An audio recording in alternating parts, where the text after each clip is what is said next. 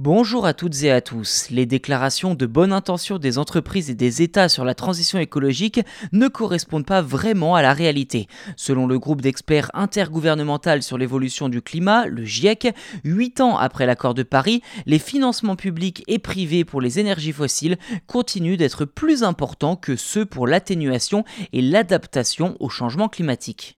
La première cause du changement climatique provoqué par les activités humaines est sans surprise la consommation de charbon, de pétrole et de gaz. Toutefois, personne n'exige que l'on arrête d'utiliser ces énergies fossiles du jour au lendemain. Sur ce point, les gouvernements préfèrent que l'argent soit investi dans des projets compatibles avec les objectifs climatiques et que les entreprises se dotent d'un plan de transition écologique. Et selon l'Agence internationale de l'énergie, il n'est pas nécessaire justement de lancer de nouveaux projets d'exploitation de gaz, de charbon ou de pétrole pour financer et réaliser cette transition énergétique.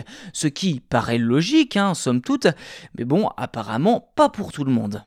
En effet, les banques continuent d'injecter des sommes très importantes dans l'industrie des énergies fossiles.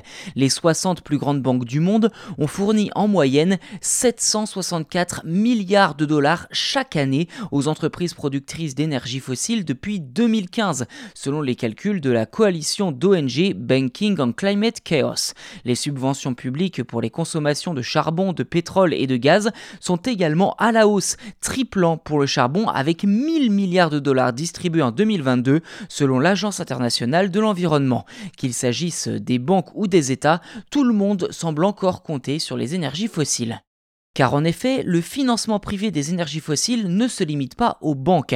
Les gestionnaires d'actifs, les fonds de pension, les compagnies d'assurance fournissent également leurs services pour la réalisation de projets liés aux énergies fossiles. Cependant, il n'existe aucun chiffre à ce sujet, faute d'obligations légales. Et comme je vous le disais, les gouvernements sont aussi concernés.